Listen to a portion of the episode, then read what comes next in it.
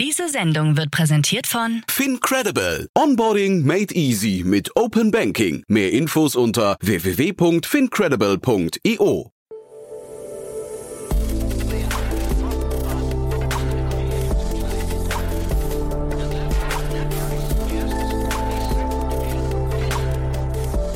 Startup Insider Daily.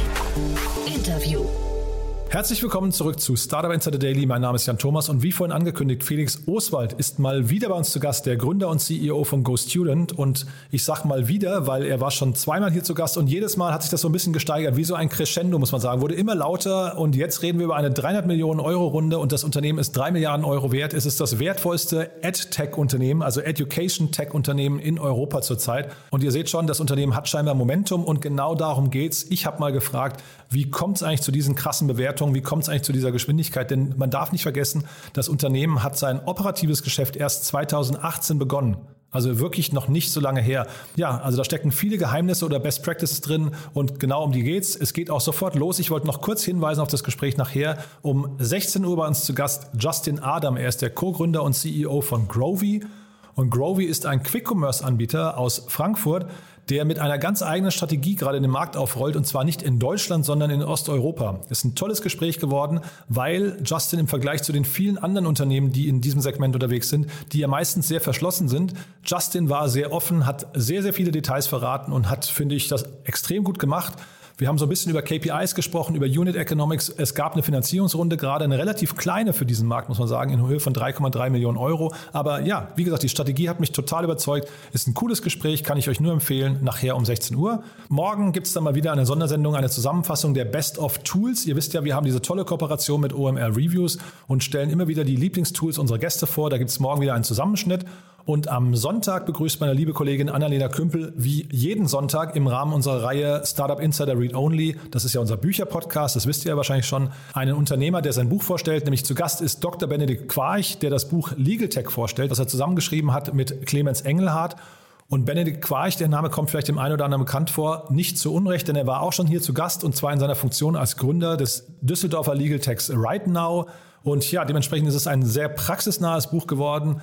Finde ich ein tolles Gespräch, solltet ihr euch nicht entgehen lassen. Das kommt am Sonntag, wie immer, wie gesagt, im Rahmen der Reihe Read Only. So, damit genug der Ankündigung. Jetzt kommen noch kurz die Verbraucherhinweise und dann kommt Felix Oswald, der Gründer und CEO von GoStudent. Werbung. Hi, hier ist Nina, Content Managerin bei Startup Insider. Suchst du deine nächste große berufliche Herausforderung? Dann melde dich bei uns. Wir suchen aktiv nach neuen Teammitgliedern, die Startup Insider zum führenden Informationsmedium der deutschsprachigen Startup-Szene machen wollen. Aktuell suchen wir Sales Manager, Customer Success Manager, Finanzmanager sowie Werkstudenten in den Bereichen Sales, Product und Content. Aber auch wenn keine passende Stelle dabei ist, melde dich trotzdem bei uns. Wir suchen immer nach leidenschaftlichen Menschen, die mit Startup Insider Großes bewegen wollen. Also, um mehr zu erfahren und dich zu bewerben, geh jetzt ganz einfach auf startupinsider.de/slash insider. Startup Insider Daily. Interview. Ja, also ich freue mich sehr. Felix Oswald ist wieder hier, Gründer und CEO von GoStudent. Hallo Felix. Hallo Jan, freut mich. Ja, es freut mich auch und ich habe es dir vorher schon gesagt, wir hätten eigentlich gar nicht auflegen müssen, so oft wie wir sprechen. Ne? Es stimmt, es, es wiederholt sich. Wahnsinn. Du sag mal, was ist denn bei euch los? Also wir sprechen vielleicht für die Hörerinnen und Hörer, die es nicht mitbekommen haben, wir sprechen über eine 300 Millionen Euro Runde. Das ist so krass, finde ich. Äh, wie kommt es denn dazu? Ja, ich meine, wir haben wirklich ein super starkes Momentum. Wir sind in viele Märkte expandiert. Wir haben die erste erfolgreiche Akquisition gehabt äh, und wir sind immer noch in den Startlöchern und mit Nespers als Lead-Investor von der 300 Millionen Euro Runde haben wir echt einen tollen Partner gefunden. Ja, und äh, wie kommt es denn jetzt dazu? Also ich habe hier mit, mit dem äh, Daniel schon ein bisschen hin und her gerätselt im Podcast und mein Punkt war eigentlich, es ist ein Execution-Thema, weil der Markt ist ja jetzt nicht neu, in dem ihr euch bewegt. Oder würdest du sagen, es ist eher das Modell, das äh, jetzt so innovativ ist? Nein, der Markt selbst existiert schon seit Jahrzehnten. Also seit Jahrzehnten suchen Familien nach Unterstützung für die Kinder, äh, für den Schulunterricht. Und in unserer letzten Umfrage in Europa haben wir auch gesehen, dass circa 50 Prozent aller Familien Nachhilfeunterricht in Anspruch nehmen, danach suchen oder im letzten Schuljahr verwendet haben. Also es ist ein Execution-Thema und äh, ein sehr operativ konzeptionell getriebenes Thema, das, das wir echt äh, gut skaliert haben. Mhm. Genau, die Skalierung, vielleicht kannst du uns mal kurz durch die Zahlen führen, weil ich habe es dir auch im Vorfeld schon gesagt, ich finde die total beeindruckend. Ich konnte die gar nicht glauben, ganz ehrlich gesagt. Ich hatte, vielleicht darf ich das noch ehrlich sagen, Felix, ich hatte bei unserem letzten Gespräch schon gedacht, bei euch müsste irgendwann das, das Ende der Fahnenstange erreicht werden oder sein. Und jetzt kommt ihr quasi, ich glaube, drei Monate später, nachdem wir gesprochen haben, wir haben Ende September gesprochen, äh, kommt ihr mit ja. so einer Meldung um die Ecke. Ja, wir sind mittlerweile mit Ende 2021 verbuchen wir über eineinhalb Millionen Einheiten pro Monat. Wir sind in über 20 Ländern aktiv. Und äh, wir sind immer noch, wenn man den europäischen Markt anschaut, mit 0,3 Prozent Marktabdeckung ganz am Anfang. Also da ist viel, viel, viel Luft noch nach oben für unser Kerngeschäftsmodell. Aber 1,5 Millionen, das ist ja schon wirklich der Hammer. Und äh, muss man dazu sagen, Verzehnfachung, ne, habe ich gelesen. Ja, richtig. Anzahl der Einheiten im Vergleich zum Vorjahr verzehnfacht. Auf der Umsatzseite versiebeneinhalbfacht. Also ja, ähm, echt, echt starkes Momentum. Und wenn du sagst nur 0,03 oder 0,3 Prozent waren es gerade, hast du 0,3. Wie, wie genau äh, umreißt du diesen Markt, wenn du sagst 0,3 Prozent wovon? Also es gibt in Europa, wenn man nur den europäischen Markt anschaut, wir sind ja mittlerweile auch in Latein- und Südamerika, USA, Kanada, aber nur in Europa gibt es 70 Millionen äh, Familien mit Kindern im Alter von 6 bis 19, von denen rund die Hälfte, die eine Form von äh, außerschulischen Nachmittagsunterricht in Anspruch nehmen mit rund 1000 Euro im Jahr im Schnitt in Europa, also 35 Milliarden Euro und von, äh, dem, von dem rechnen wir runter.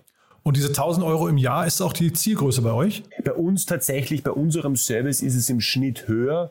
Das hängt aber damit zusammen, dass wir kein klassischer Marktplatz sind, wo die Eltern das selbst äh, entscheiden und aussuchen, sondern wir ein betreuter Marktplatz sind, wo wir die Eltern wirklich an die Hand nehmen. Daher auch unser Basket Size und das, was Eltern jährlich ausgeben, höher ist als am, am klassischen Schwarzmarkt oder im klassischen Online-Marktplatz. Schwarzmarkt ist natürlich ein, spannendes Thema, ne? aber du hast mir beim letzten Mal schon erzählt, ihr habt ein großes Sales-Team ne? und das, das rechnet sich ja auch erst ab einer gewissen Größe. Absolut. Deswegen, es ist ein extrem Execution-getriebenes Thema. Wir haben mittlerweile circa 1500 Mitarbeiter, von denen 65 Prozent äh, knapp 70 Prozent im operativen Bereich sind, also Vertrieb, Kundensupport, Kundenbetreuung, äh, Lehrerrecruitment, äh, Lehrer-Community-Betreuung. Das heißt, das ist einfach ähm, natürlich sehr personalintensiv und mhm. deswegen muss das Ganze auch extrem effektiv und effizient ablaufen, weil sonst, sonst äh, funktioniert das Geschäftsmodell nicht. Und die anderen 30 Prozent, was machen die? Das ist, setzt sich dann zusammen aus Produktentwicklung, Marketing, Finance, äh, Data, also all den anderen ganz wichtigen äh, zentralen Kernthemen, die wir brauchen. Und sag mal, wie oft musst du dich da jetzt kneifen? Weil das ist ja 1500 Leute und, und verzehnfachen, das ist ja schon, hast du das irgendwie, konntest du das vorstellen am Anfang? Es fühlt sich, es fühlt sich sicher surreal an. Wir haben alle zwei Wochen unser All-Hands-Meeting auf Zoom. Jetzt äh, ist es schon schwieriger geworden wegen den ganzen äh, Zeitverschiebungen. Und wenn du dann siehst, äh, dass du im, im Zoom-Meeting irgendwie über 1000 Leute hast, ähm, äh, und, und, und, und, und du siehst die, die, die Gesichter aus der ganzen Welt. Also es, es macht mich und meine Mitgründer natürlich unheimlich stolz, mit, mit so tollen Menschen global zusammenarbeiten zu dürfen und ähm, ja, gemeinsam diese Mission zu verfolgen. Das ist schon echt geil. Und sag mal ganz kurz, nur weil du es im Nebensatz eben erwähnt hast, du sagtest, Menge hat sich verzehnfacht, aber Umsatz versiebenfacht. Heißt das, ihr habt die Preise anpassen müssen? Die Anzahl der verbuchten Einheiten, ähm, die Anzahl der verbuchten Einheiten hat sich erhöht, weil die Paketgrößen, die wir verkaufen, die haben sich, die haben sich insgesamt erhöht. Und die sind, die haben dann in, insgesamt dann vielleicht auch in sich ein paar Rabatte oder, oder wie habt ihr das Richtig, genau, richtig. Du okay. verkaufst quasi größere Pakete und hast dann dadurch auch größere Rabatte, je, je größer die Paketlänge ist. Und jetzt habt ihr eine Bewertung von drei Milliarden Euro. Ich meine, auch das ist ja wirklich, äh, das ist ja unglaublich. Ihr seid ja erst 2016 gegründet, glaube ich, ne? Wir sind 2016 gegründet worden im Januar und haben dann mit dem Geschäftsmodell eigentlich erst Januar 2019 begonnen, ja. Und das muss mir jetzt nochmal erklären, wo kann denn jetzt so eine Reise hingehen? Jetzt sagst du 0,3 Prozent des Marktes. Okay, verstanden, der Markt ist noch riesig, aber wie groß kann denn euer Unternehmen jetzt werden? Ich meine, es gibt natürlich, wenn man den Education-Markt auf einer globalen Ebene anschaut, ähm, wir sind in der, in der westlichen Welt auf jeden Fall äh, im Spitzenfeld, jetzt auch was, was quasi Marktkapitalisierung betrifft. Es gibt Baijus in Indien, die, die sind mit 20 Milliarden bewertet worden in der letzten Runde und machen angeblich einen 40 bis 60 Milliarden IPO äh, dieses Jahr. Also da gibt's quasi noch andere Player im Markt, die, die, die, die noch einmal äh, vorlegen, was möglich ist. Aber nein, insgesamt, du hast das indirekt angesprochen. Wir sind von der Marktabdeckung her äh, noch, noch, noch ganz am Anfang. Äh, das Ökosystem von digitalen Bildungsangeboten steckt auch noch in den Kinderschuhen. Und da jetzt wirklich Vollgas zu gehen, ähm, auch Bildungsunternehmen zusammenzuführen, Synergien zu hebeln, einen größeren Mehrwert an die, an die Familien zu bringen. Also ich bin überzeugt davon, dass wir in den nächsten fünf Jahren ähm, ein, ein Education-Unternehmen mit, mit über 100 Milliarden bewertet sind. Wirklich? Ja. Wahnsinn, okay. Das, das finde ich, also ich meine, da kann man sich auch vorstellen, dass dann eben äh, Investoren diese, diese Story lieben und dann euch auch quasi die Tür einrennen, ne? weil so klingt das ja ein bisschen. Wir reden ja wirklich, habe ich ja vorhin gesagt, wir reden ja in einer sehr engen Taktung. Beim letzten Mal war das Gespräch eine Akquisition, da hattet ihr ein Unternehmen übernommen, das heißt, glaube ich, äh, äh, Schoolfox, ne? genau, ja. Aber äh, wir hatten ja auch unmittelbar davor über eine große Runde gesprochen und wenn du aber jetzt sagst, die Fantasie nach vorne raus ist so groß, dann verstehe ich das natürlich schon ein bisschen, ja. Definitiv und genau das ist das Thema, das auch, glaube ich, auf Investorenseite, besonders im Bildungsbereich, das, das, das, das ist lange auf der Strecke geblieben, dass man dieses Marktpotenzial nicht ganz gesehen hat. Hängt auch damit zusammen, dass viele Bildungsdienstleistungen Probleme in der Monetarisierung haben. Weil wer zahlt denn am Ende des Tages dafür? Mhm. Sind das die Eltern, sind das die Kinder, sind das die Schulen, äh, sind das die, die Länder selbst? Und äh, ich bin überzeugt, dass sich das in den nächsten Jahren auch noch besser kristallisieren wird und dann werden wir da auch noch mehr, mehr Innovation sehen. Und eure Expansionsstrategie, vielleicht kannst du es da noch mal ein bisschen durchführen. Also ihr seid momentan, glaube ich, hast du gesagt, in 16 Ländern. Ist China ein Markt für euch oder ist das gerade ein sehr schwieriger Markt? Also wir sind insgesamt tatsächlich schon in über 20 Märkten. Ach, wirklich? Die einzigen, die einzigen zwei Märkte, die nicht relevant für uns sind, ist einerseits China, das hängt mit der Regulatorik ja, genau. zusammen. Das andere ist Indien, weil es dort Unternehmen wie Byju's, Unacademy, Vedanto gibt, die großartige Arbeit leisten und da wollen wir uns jetzt nicht in einen, äh, in einen direkten Wettbewerb mit denen betteln. Und ansonsten siehst du euch aber quasi äh, global, ja? Wir sehen uns global, ja. Ich, ich habe mir lustigerweise erst kurz vor unserem Call habe ich mir ein extrem spannendes Unternehmen in äh, Pakistan angeschaut. Ja. Pakistan ist ein, ein Land, das man da leben über über 200 Millionen Menschen. Ähm, ähm, und auch besonders im, im, im, im Bildungsbereich äh, gibt es viel Potenzial. Es gibt im asiatischen Raum Länder wie Südkorea, Japan, Philippinen, Malaysia, Vietnam, die auch alle noch ziemlich unberührt sind. Oder es gibt zwar lokale Anbieter, aber nichts überregionales, das dort äh, auf einer operativen Ebene richtig gut exekutiert und da sehe ich, da sehe ich eine, eine Chance für uns. Irre. Und wenn du sagst angeguckt, das ist eigentlich schon die Brücke zur nächsten Frage. Wie gesagt, wir hatten neulich gesprochen über die Akquisition von Schoolfox. Ähm, ist, kommt ihr jetzt mehr und mehr in dieses M&A-Spiel, dass ihr äh, also auch anorganisch wachsen müsst? Jein, wir, wir, wir machen keine Akquisitionen, damit wir schnell unseren Umsatz irgendwie äh, treiben können, beziehungsweise einen direkten Konkurrenten aufkaufen. Was für uns eher spannend ist, ist Player, die andere Bereiche im Bildungsbereich abdecken. Mhm. Das kann zum Beispiel Content sein, das kann zum Beispiel Schuladministration sein, wie im Fall von Schoolfox. Das kann vielleicht auch ein technologischer Player sein, der ein digitales äh, Klassenzimmer äh, quasi wie, wie, wie Zoom zur Verfügung stellt. Ähm, das, sind, das sind Firmen, die wir spannend finden, um unser Ökosystem zu vergrößern. Kerngeschäftsmodell, Hauptumsatztreiber heute und auch in den kommenden Monaten ist, ist unser äh, Einzel- und, und virtueller Gruppenunterricht.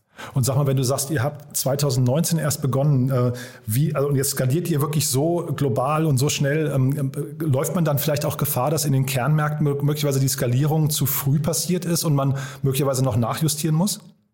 Wir waren immer davon überzeugt, dass man, dass man internationale Chance hat. Und besonders auch, wenn es um das, um das, um das Fundraising geht. Ich kann mich noch ganz gut erinnern, wo wir 2019 äh, begonnen haben, unsere Series A-Runde vorzubereiten. Gab es oft das Feedback, ja, ihr habt in, im Dachraum ein cooles Geschäftsmodell aufgebaut, aber das funktioniert ja nicht in anderen Märkten. Oder es gibt kein anderes Bildungsunternehmen, das in vielen Märkten aktiv ist. Ja, und dann haben wir gesagt, okay, scheiß drauf, äh, wir, wir, wir, wir werden euch zeigen, dass das sehr wohl geht. Challenge accepted, und, ja. Und, und, und das war definitiv die richtige Entscheidung, äh, rückblickend betrachtet. Schnell in andere Märkte gehen. Ähm, natürlich, ein, du brauchst ein funktionierendes Geschäftsmodell. Mhm. Das haben wir gesehen, das war es. Das ist ein im Kern sehr profitables Modell. Und dann schnell äh, zeigen, dass man das internationalisieren kann. Und das heißt aber auch in den Kernmärkten ähm, im Prinzip, man, man braucht nicht die totale Stabilität, man muss ein Produkt haben, was funktioniert und dann kann man auch relativ früh in die Skalierung gehen, ja? Ja, du brauchst natürlich schon diesen berühmten, sage ich mal, Product Market Fit. Mhm. Ähm, und ich glaube auch, dass du etwas brauchst, das einfach vom Geschäftsmodell im Kern einfach äh, schlüssig ist und rund ist.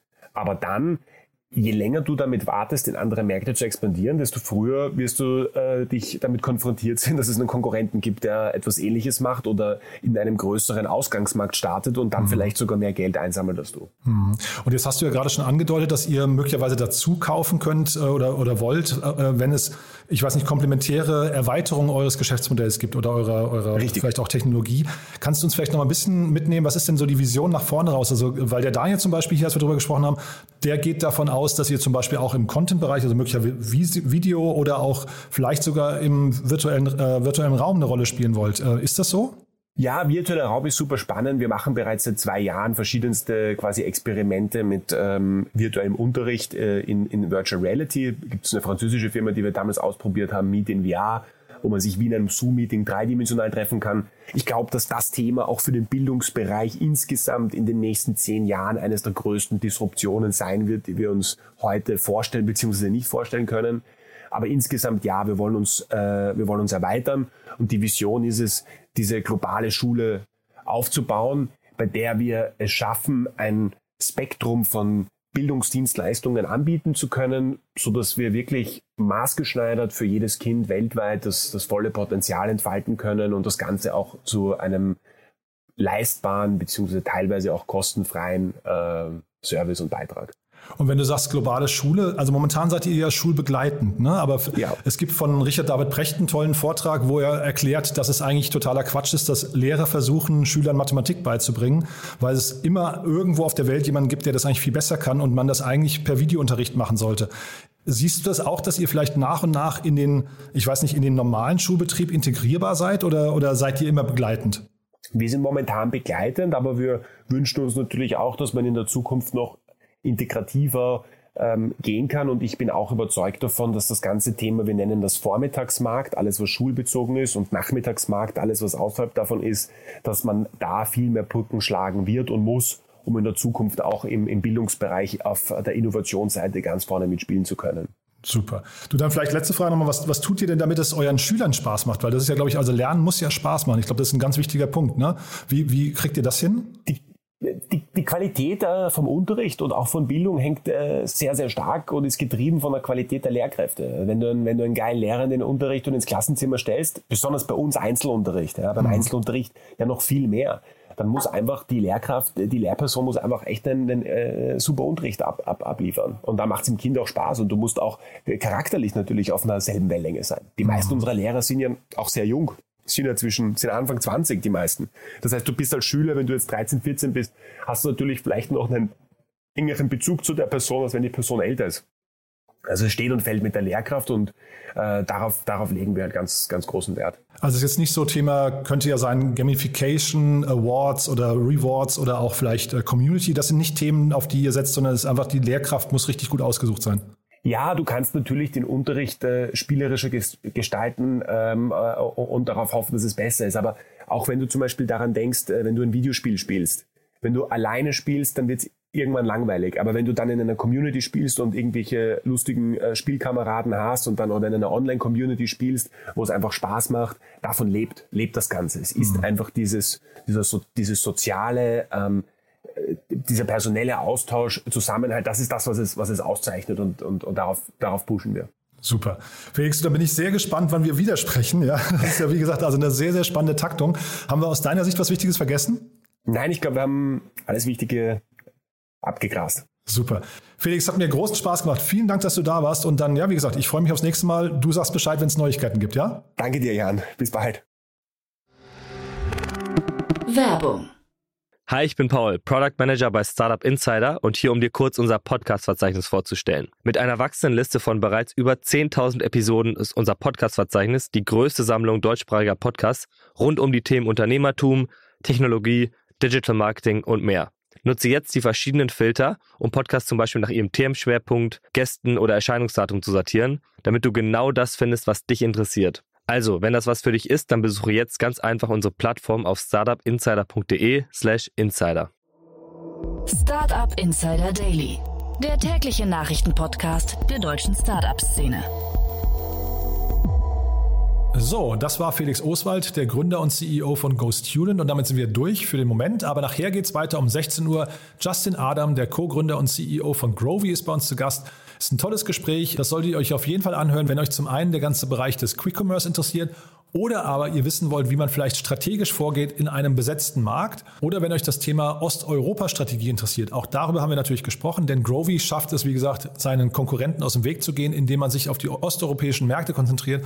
Und ich könnte mir vorstellen, da gibt es irgendwann einen richtig coolen Exit, weil einer der großen Anbieter Grovy kaufen könnte. Aber das ist heute zu früh. Das ist auch so gut wie nicht Thema unseres Gesprächs gewesen. Aber ich kann mir vorstellen, das ist echt eine clevere Strategie. Hört euch das mal an. Das kommt nachher um 16 Uhr. Und dann, wie gesagt, morgen OMR Reviews, der große Zusammenschnitt mal wieder mit den Lieblingstools unserer Gäste. Und am Sonntag meine Kollegin Annalena Kümpel im Rahmen der Reihe Startup Insider Read Only mit ihrem Gast Dr. Benedikt Quarch, der sein Buch Legal Tech vorstellt. Auch das, wie gesagt, ein tolles Gespräch. Also ihr seht schon, also ein richtig pickepacke volles Wochenende extra für euch. Tolle Themen. Ich hoffe, es macht euch Spaß. Wenn dem so sein sollte, wie immer die Bitte, empfehlt uns gerne weiter. Wir freuen uns immer über neue Hörerinnen und Hörer. Aber das wisst ihr ja schon. Von daher vielen Dank, wenn ihr an uns denkt und vielen Dank auch für eure Bewertungen auf Spotify. Das ist der schnellste Gefallen, den ihr uns tun könnt. Geht mit einem Klick und dann sagt ihr uns einfach, wie ihr uns findet. Das hilft dem Spotify-Algorithmus dabei, uns zu entdecken. Auch dafür vielen, vielen Dank. Und ja, falls wir uns nachher nicht mehr hören sollten, euch ein wunderschönes Wochenende und bis Montag. Aber ich kann mir auch vorstellen, das Gespräch nachher lässt man sich einfach nicht entgehen. Von daher, ich sage immer mal ganz frech, bis nachher. Ciao, ciao.